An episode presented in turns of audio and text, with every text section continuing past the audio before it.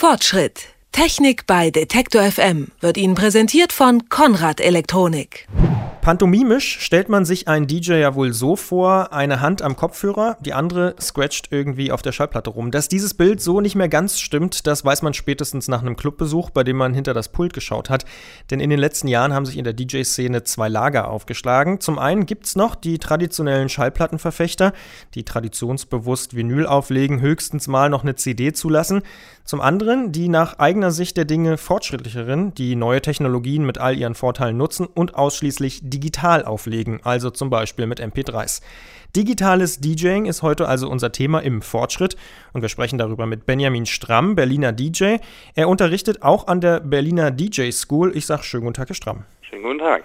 Sind Sie Fan des digitalen DJings? Ähm, ich bin jetzt nicht gerade ein Fan vom digitalen DJing. Allerdings muss man natürlich sagen, dass diese zwei Lager, die sich aufgeschlagen haben, auch natürlich Pros und Cons haben. Dann gehen wir es nochmal durch. Was sind die Pros für digitales DJing? Also natürlich kann man bei dem digitalen DJing sagen, dass es ähm, sehr gut für Einsteiger ist und auch sehr gut für junge Leute, weil ähm, je nachdem, was man sich natürlich da so besorgt, der Preis, der Einstiegspreis relativ niedrig ist und äh, das ist natürlich kaum pflegeintensiv, äh, wenn ich mir jetzt überlege, dass ein DJ 5000 Schallplatten in der Sammlung hat und die natürlich auch pflegen muss und jemand, der, weiß ich nicht, 5000 MP3s auf seinem Rechner hat, die kaum pflegen muss, ist das natürlich auch schon wieder ein deutliches Plus für das digitale DJing. Auch eine Platzfrage.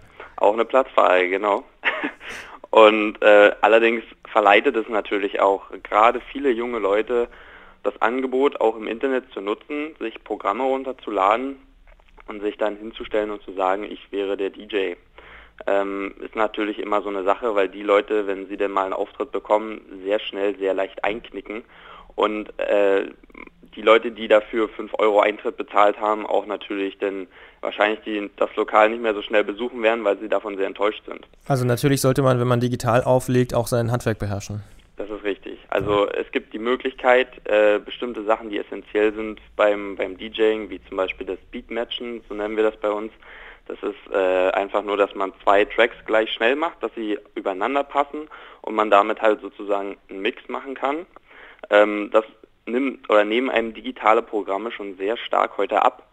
Und äh, deswegen brauche ich, wenn ich ein digitales Programm benutze, kaum noch das ehemalige DJ-Handwerkszeug, sage ich mal, um also um ein richtiger DJ zu sein. Hm. Wie funktioniert ähm, denn das mit dem digitalen Auflegen eigentlich? Also was wird mir alles abgenommen außer diesem Beat-Matching? Na, beim digitalen Auflegen wird einem quasi alles abgenommen. Also in erster Linie geht es ja darum, wenn ich jetzt zwei, zwei Tracks oder zwei Songs habe, möchte ich die ja erstmal so gut wie möglich gleich schnell machen. Das heißt, ich möchte sie synchronisieren. So, das äh, nimmt natürlich ein digitales Programm schon mal ab. Das heißt, ich muss mich da gar nicht, ich muss gar nicht eigentlich die Kopfhörer aufsetzen, sondern ich drücke einfach nur auf den Synchronisationsbutton und dann sind die Tracks beide schon auf derselben Geschwindigkeit.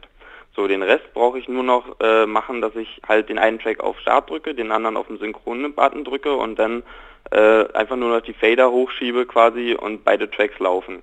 Das ist natürlich beim klassischen Vinyl, äh, da sieht das sehr, sehr anders aus. Da muss ich mir halt erstmal im Klaren werden, wie schnell ist mein einer Song im Gegensatz zum anderen Song. Ähm, wie muss ich den jetzt manipulieren, dass die beide gleich schnell sind wie hört sich das ganze Konzept gut an. Ich habe, also wenn ich richtig klassisch auflege, auch keine optische Unterstützung in Form eines Computers, wo ich halt den Song abgedruckt sehe und mir eventuell irgendwelche Sachen raussuchen kann und die schon übereinander packen kann. Das ist halt alles, äh, dieses klassische Auflegen mit Vinyl äh, ist halt alles eine, eine äh, Spur noch ein bisschen, also es ist auf jeden Fall ein bisschen diffiziler. Dann kommen wir mal zum Finanziellen. Wie sieht es denn mit den Kosten aus für analoges und digitales Auflegen? Also wie schon gesagt, beim digitalen Auflegen kann man natürlich sehr, äh, sehr günstig einsteigen, aber es gilt auch da, dass bis oben hin keine, also es gibt keine Grenzen. Wenn ich mir jetzt zum Beispiel überlege, dass ein CD-Player mal locker 1500 Euro kostet und ich brauche davon schon mal zwei und dann noch einen Mixer vielleicht für 2000 Euro und dann noch einen Laptop, am besten noch ein MacBook für 1600 Euro, dann ähm, ist das, geht das auch schon ganz schön ins Geld. Aber ich kann halt auch anfangen mit ganz billig einem Programm für 50 Euro und einem, einem MIDI-Controller heißt das. Der kostet auch nochmal einen 100er oder 200 Euro und schon kann ich eigentlich anfangen mit dem Auflegen. Ähm, ob das nun für einen selber die Erfüllung ist des DJing, das äh, wird sich rausstellen. Meine war es auf jeden Fall nicht. Also ich bin da schon mehr in dieses klassische Vinyl dann nachher abgedriftet. Und da kann man auch, gerade wenn man keine äh, Programme nimmt, man muss ja sagen, bei diesem klassischen Vinyl gibt es auch noch Unterschiede. Es gibt ein digitales System, was quasi die MP3-Dateien ähm, über, im übertragenen Sinne jetzt auf die Schallplatten projiziert. Das heißt, ich kann meine MP3s aus dem Rechner ähm, mit, einer Schall, mit zwei Schallplatten verwenden. Das ist so eine Art Mischform. Genau, so eine Art Mischform. Ähm, die ist natürlich, insofern hat sie einen Vorteil, dass ich mir nicht 1000 Platten kaufen muss, sondern nur die MP3s und äh, nicht, diesen, nicht diese Platzfrage habe. Andererseits muss man natürlich sagen, wenn man sich dann so überlegt, dass eine, eine Platte vielleicht so 10 Euro regulär kostet, so im Durchschnitt, 8 bis 10 Euro, und ich davon so ein paar tausend Stück haben muss, um als richtiger DJ natürlich auch eine Auswahl zu haben, ähm, dann geht das natürlich schon ganz schön ins Geld.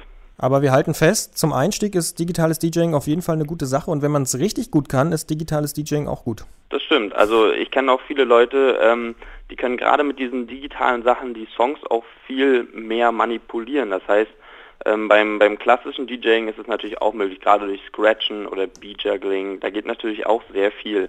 Allerdings bei diesem digitalen DJing kann man auch noch mehr mit Effekten arbeiten und man kann quasi schon leicht übergehen in, in diese Produktionsschiene, dass man, es gibt ja auch Programme, da kann man sich fertige äh, Lines produzieren schon vorher und zieht die nachher auf seinem Auftritt einfach nur noch rein und lässt die abspielen, kann aber so halt sehr flexibel seinen Song gestalten.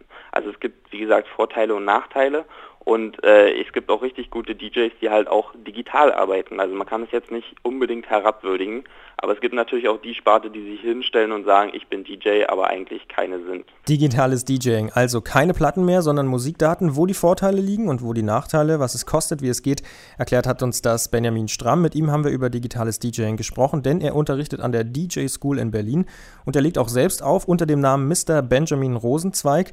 Ein bisschen Werbung sei ja auch mal gegönnt an dieser Stelle. Benjamin, vielen Dank für das Gespräch. Danke auch. Fortschritt. Technik bei Detektor FM wird Ihnen präsentiert von Konrad Elektronik.